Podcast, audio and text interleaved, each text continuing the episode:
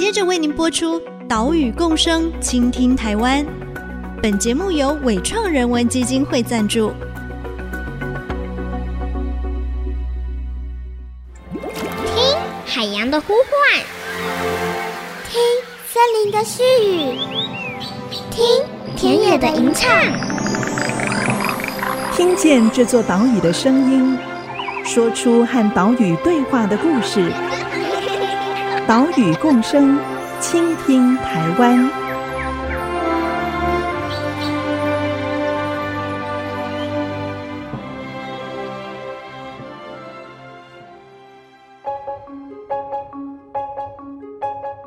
Hello，大家好，欢迎来到岛屿共生，倾听台湾。我是袁长杰。我们的节目是在 IC 之音 FM 九七点五，每个礼拜三上午七点半首播，也会把音档上传到 Apple Podcast、Google Podcast 还有 Spotify。使用这些线上平台的朋友，哎，如果说你喜欢我们的节目，记得按一下订阅哦。现在进入夏天了啊，这是凤梨盛产的季节。你今年吃凤梨了吗？像是台湾产量最大的金钻凤梨台农十七号，不止纤维肉质细致，诶，甜度高，就连凤梨心也都好吃。不过呢，凤梨这种地面型的作物，在生长的时候最怕老鼠来捣乱。像是催花之后长出来的花芽，口感很嫩，容易被老鼠啃；还有采收之前的凤梨，也会吸引老鼠光顾。但是啊，被咬出一个一个洞，哈，就会影响到卖相，所以农民大部分是使用老鼠药来防治。对此，屏东科技大学的鸟类生态研究室就推广在屏东县高树乡的凤梨田来架设猛禽栖架，还有猫头鹰巢箱，请猛禽来捕鼠。这么做不止丰富了生态，也推广无毒凤梨。今天的节目，我们就来观察猫头鹰巢箱，来了解它是如何让凤梨田成为猛禽的栖地。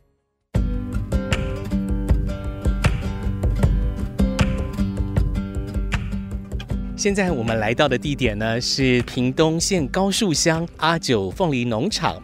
现在在我身边的是平科大鸟类生态研究室的研究员林慧珊，慧珊老师好。啊，长姐好，各位听众朋友大家好。我们为什么要来到这个农场呢？是因为平科大鸟类生态研究室的团队哦，在这里架了猛禽栖架跟猫头鹰巢箱。还记得先前有请也是鸟类生态研究室的研究员洪孝宇来介绍过猛禽栖架哈，因为这个猛禽栖架呢，可以吸引野生的猛禽停栖在上面，所以这些猛禽也可以帮农田降低鼠害、老鼠的危害。那这个猫头鹰巢箱呢，我们现在眼前看到的这个巢箱，它是高挂在树上。呃，为什么会设置这个猫头鹰巢箱？它的目的是什么？嗯，猫头鹰的巢箱挂在凤梨田，其实因为附近都是凤梨，嗯、看起来很辽阔嘛。对。嗯、呃，缺少森林的，但其实这边以前是森林，所以它其实是一个栖地补偿的概念，哦、就是当这些猫头鹰它呃原本可以生宝宝的树林减少了。那我们就是透过猫头鹰的巢箱，在这一些树，它可能胸径还不是太大，嗯，嗯，因为真的要变成树洞的树，它是很大棵的。很高龄的，直径也是很宽的，才有办法长出树洞。那这些猫头鹰，它如果我们希望它来田里面生活的话，我们就是挂上一颗巢箱，它就可以哎、欸、有这个机会来这边生宝宝。这样，所以这个猫头鹰巢箱的设置目的，就是希望能够吸引猫头鹰来这里生宝宝，来这里居住。哎，因为它在 来这里住的时候，它就会喂它的宝宝吃饭。他们的饭就是老鼠，嗯、所以也可以达成帮农民减低鼠害的这个功能。嗯、所以猫头鹰巢箱它的功能跟猛禽栖架还蛮类似的哈。那这个巢箱构造是怎么样啊？因为我现在在底下看啊，就看它是一个呃方形的结构哈，呃用木板组成，中间挖了一个洞。嗯，呃、我们这个巢箱它其实是用合成板做成的，嗯，那是由我们实验室自己定制的。那它的长宽呢大概是四十五公分。啊，高度是二十几公分。哦、那这个巢箱呢，它的洞口大概是八公分八公分直径左右。那就是呃，方便让猫头鹰可以进去里头。那我们在这里面呢，会放上很多的树叶做垫料，然后底下有排水孔。哦，它下大雨的时候才不会做水灾。是是，我刚才愣了一下，想说，哎，做排水孔是 为了让他们排泄吗？哦，是为了让避免里面做水灾。对哦，所以在繁殖季前啊，挂上这个巢箱之后呢，哎，猫头鹰，哎，它在附近站在栖架上面吃老鼠啊，然后它在附近晃来晃去的时候，哎，它就可以看到到说，哎。有个地方可以给它做窝，哎、嗯，它、欸、就可以透过我们的猫头鹰巢箱一起来生宝宝。是猫头鹰很多种哦，在这边田间调查到的猫头鹰种类，有观察到哪一些猫头鹰呢？嗯，这个猫头鹰的巢箱来说的话，最主要是一种菱角鸮，它就是台湾常见的猫头鹰，小型的猫头鹰。那我们在这边阿九农场的凤梨田里面有观察到，像是和音鸮哦，那像是菱角鸮。那当然，我们最希望的是，其实高速这边也有可能会有草鸮，但目前在田里面还没有调查到。是 是，是。那它的田里面的栖架，白天最常出现的就是凤头苍鹰跟黑刺鸢。嗯嗯。那在这个邻近的田区，还有观察到台湾最小型的猫头鹰是鵂鶹。所以其实这边的猫头鹰还是以菱角鸮的数量比较多，是不是观察到的？对，呃，这边的主要的族群就是菱角鸮这样、嗯、啊。我们的猫头鹰的巢箱最主要它的设计大小的设计也是是给菱角鸮居住使用的。所以它开口八公分，主要就是给菱角鸮，它可以钻进去住在里面。对对对对，对，OK。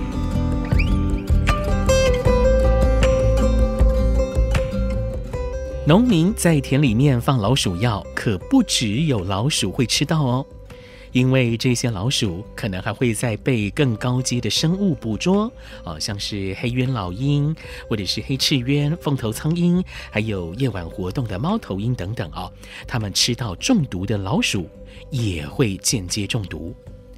所以，屏科大鸟类生态研究室就推广猛禽栖架和猫头鹰巢箱的架设。在田间不用老鼠药，而是请猛禽来帮忙抓老鼠。虽然老鼠不会完全被消灭，但是整体生态可以达到一个平衡的状态，而我们呢，也可以吃到更为安心、更为安全的农产品。从二零一五年的时候，我们实验室是在呃林务局的委托，是在沿山公路这边架设了差不多两百多个猫头鹰的巢箱。嗯，那当时的入住率其实不高，那我们就在想说，哎、欸，猫头鹰它有这样子一个生态服务的功能，但是猫头鹰巢箱的入住率大概是在十 percent 八到十 percent 左右。哦，okay. 它其实入住率没有很高，所以农友他们不容易观察到。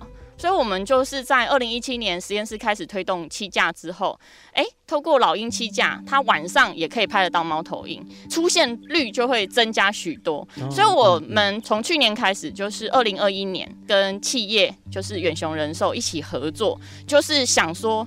过去有七架，也有巢箱的经验，嗯，是，我们就干脆把它结合在一起呀，啊嗯，然后连接到这个凤梨农上面，因为凤梨它的栽培是，呃，它是地面作物，所以会有鼠害的问题。是，那我们如果可以帮助农友透过栖架、透过潮香来减低鼠害，我觉得会是一个蛮不错的点子，所以我就主动说服远雄人寿来出资赞助这一个研究，嗯，我们的基地就从高速开始。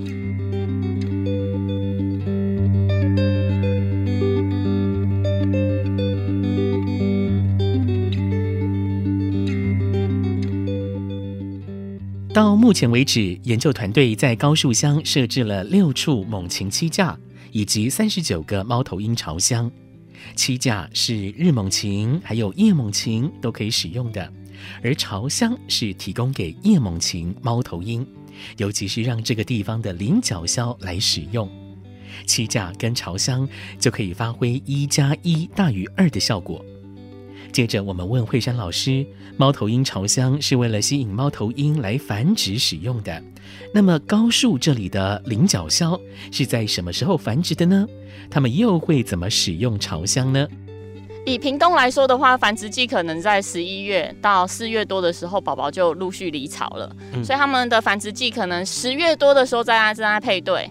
然后十一月接近下旬的时候，就是会入住巢箱选宅。十一月、十二月的时候，会先来看豪宅。然后真的呃入住了之后呢，就是孵蛋一个月，育雏孵宝宝一个月。然后呃，他们就是在巢箱里头，是由爸爸负责去抓猎物回来，交给妈妈。是。然后妈妈再喂巢箱里面的小宝宝。我有看到平克大鸟类生态研究室的脸书粉丝团有贴出在这个巢箱里面自动相机拍摄到的画面哦，猫头鹰妈妈带着两个毛茸茸的 毛长得还还是不是很完全的幼鸟哈、哦，在这个巢箱里面活动。我看那个幼鸟真的好萌哦，对，很可爱，很可爱，毛茸茸的，但是毛又长得不是很齐，然后动作也是有点呆呆的这样子哦。对，一般我们要观察到猫头鹰其实是很困难的，嗯，哎，但是我们透过巢箱，它就可以变得相对比较轻松。嗯，那巢箱里头我们架设一台红外线的自动相机，它就会定时的拍摄哦，它们在家里面的举动。那我们其实是希望透过呃，像我们现在是在阿九农场的凤梨田嘛，它做这个不使用老鼠药的凤梨的栽培。那我们把它跟巢箱做结合以后，就可以让大家知道说，哦，原来凤梨栽培的时候，也可以透过栖架、透过巢箱来做一个猛禽生物防治，哎，靠它们来帮忙抓老鼠。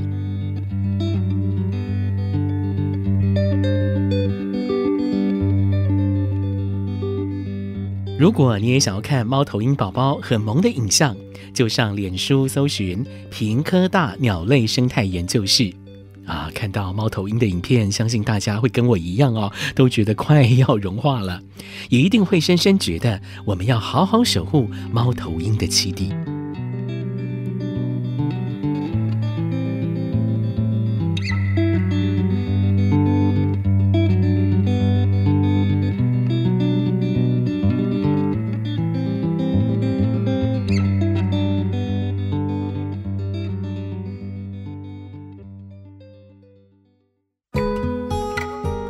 以前小的时候看到小鸟飞，我们就记在里面，在鸟飞里面那个很多很多的梦想在那边。嗯。现在我就离开家很久嘛，很远了，所以看到鸟飞，我们也是记很多很多那个事情在那边。是。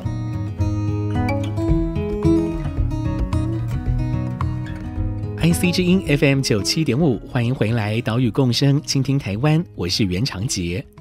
刚刚我们听到的就是屏东高树乡的阿九凤梨农场农场主人阮世正阿正，他说到看到农田里面有这么多鸟类，让他想起了小时候在越南的日子。他二十多年前从越南嫁到台湾，来到了高树乡，跟着丈夫一起种凤梨。后来因为丈夫车祸受伤的关系，她就独自一个人撑起了凤梨田的工作。她的田地总共有四甲多，主要种金钻凤梨。而且呢，因为凤梨的生长期要一年半，所以田地就分一半来轮作，每年收成两甲凤梨。另外，从她接手管理之后，她也开始不使用老鼠药。因为我老公他工作嘛，他就传统下来，他就习惯这样做法。嗯，到我我就可以减就减，因为那个对我们身体也是不好的。嗯嗯，我们家也是很爱吃风梨。那你们是大概几年前开始这样子改？大概二零十七啊，二零一七年的时候开始改种，那差不多五年的时间哦。对，哦，五年。但是改成这种无毒农法来种凤梨，呃，田里面还是有老鼠。你一开始是怎么处理的？嗯，那个我就把叶子砍掉，砍掉这样就好好工作而已。可是砍掉叶子的时候，我就发现那个老鼠伤害就比较少，减少，这样我们就可以不用用到老鼠药。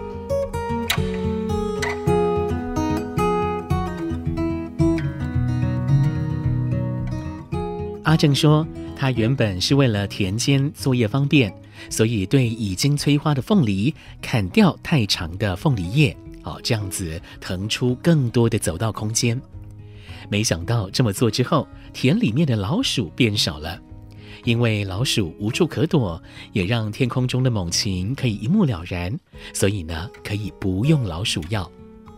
阿正他也经常修剪杂草，保持田地干净。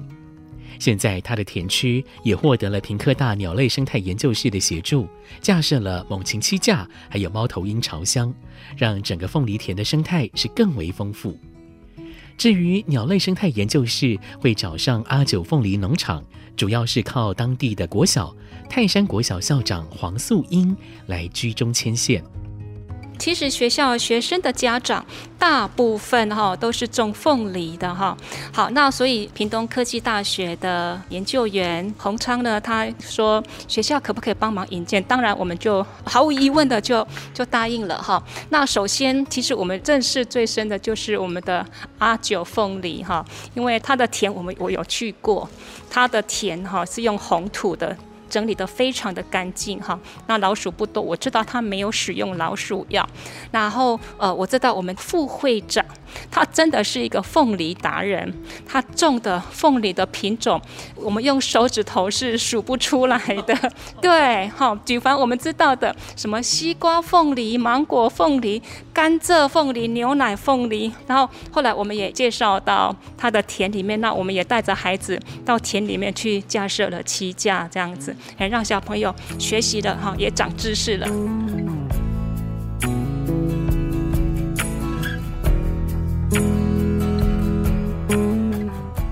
黄素英校长非常热心，他不止协助鸟类生态研究室团队找到原本就不用老鼠药的凤梨农啊，包括阿九凤梨农场跟银狮农场一起合作架设栖架跟巢箱。另外，在校园操场旁边的大树，也由研究团队帮忙架了两个巢箱，这就成为了孩子们最好的环境教育跟生命教育的题材。其实这个巢箱的设置，哈，对于孩子的来教育来讲，我们可以让孩子利用多感官的学习，例如用眼睛去观察我们身边看得到的一些鸟类物种，然后呢，也可以用耳朵去听。好，这些动物、鸟类的叫声去分辨。哈，其实在学校的鸟况也非常非常的丰富。哈，经常在操场我们就可以听到大冠鸠的叫声。哈，然后巢箱的设置，我们除了有环境教育之外，我们还可以融入生命教育，好，我们尊重生命，好，然后还可以连接到呃环境教育啦，甚至资讯融入等等的这一些，好，那我们都可以让孩子从一个朝向去做连接，好，丰富我们的校本的课程。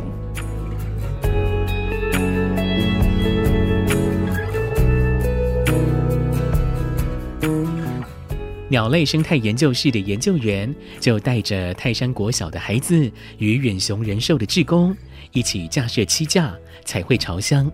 透过这样的课程，也让孩子可以理解到人跟自然可以如何和谐共存。也希望孩子可以把这样的观念带回家，影响他们的家长，也可以在凤梨田间架七架跟巢箱，不用老鼠药。因为其实猫头鹰巢箱，我们可以把它让孩子去了解到说，说它其实就是一个人跟自然的一个连接。那食物链当中呢，人类虽然是在最高层，但是呢，如果说我们从一开始的不使用农药，或或者说减少使用老鼠药等等这些，然后去友善，让其中的一些猛禽成为我们的。农民的合作的捕鼠工，那这样子的话，对于整个环境啊，对于农民的经济，好，其实都有一个很好的一个注意，也是一个环境永续的作为。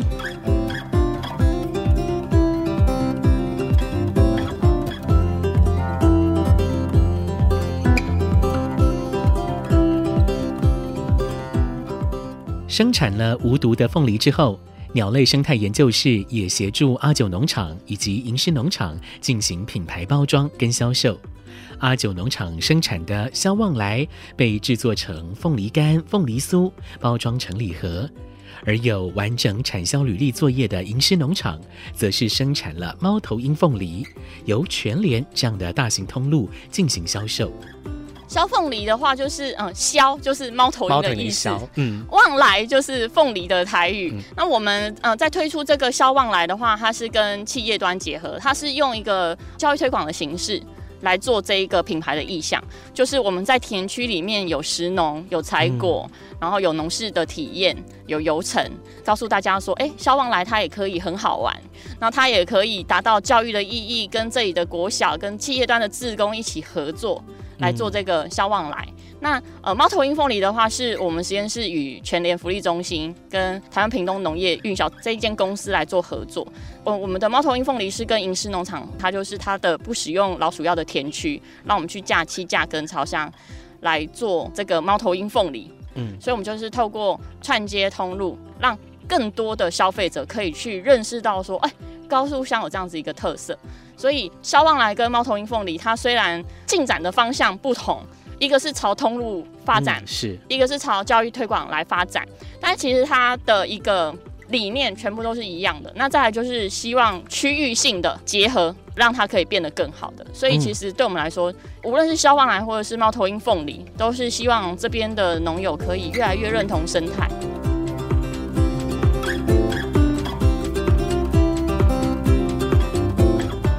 永续发展是现在台湾里山环境面临最大的问题。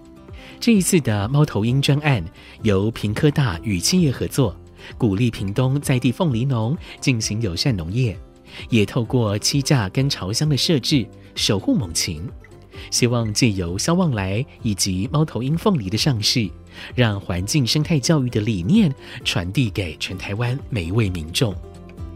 岛屿共生，倾听台湾。我们下礼拜再会，拜拜。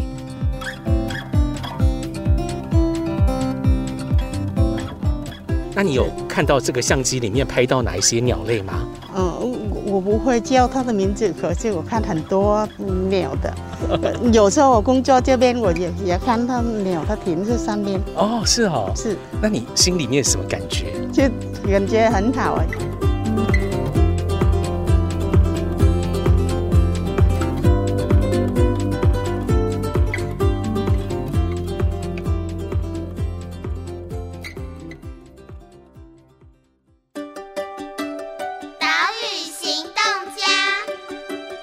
是屏东县高树乡泰山国小校长黄素英。上个学期，我有带小朋友去做一个水资源的调查，然后在我们的水沟看到了好多好多丢弃的瓶瓶罐罐，我们看到的真的是非常非常的心痛。在这边呼吁所有的听众朋友，我们都能够爱护我们的地球，减少使用一次性的塑胶瓶罐。那我们也希望，好每个大朋友小朋友出门的时候，携带自己的水壶。好，减少使用一次性瓶罐，让我们的地球更永续、更美丽。本节目由伟创人文基金会赞助播出。伟创人文基金会秉持永续的经营承诺，邀请您一同为这片土地发声，促进人与自然的平衡与和谐。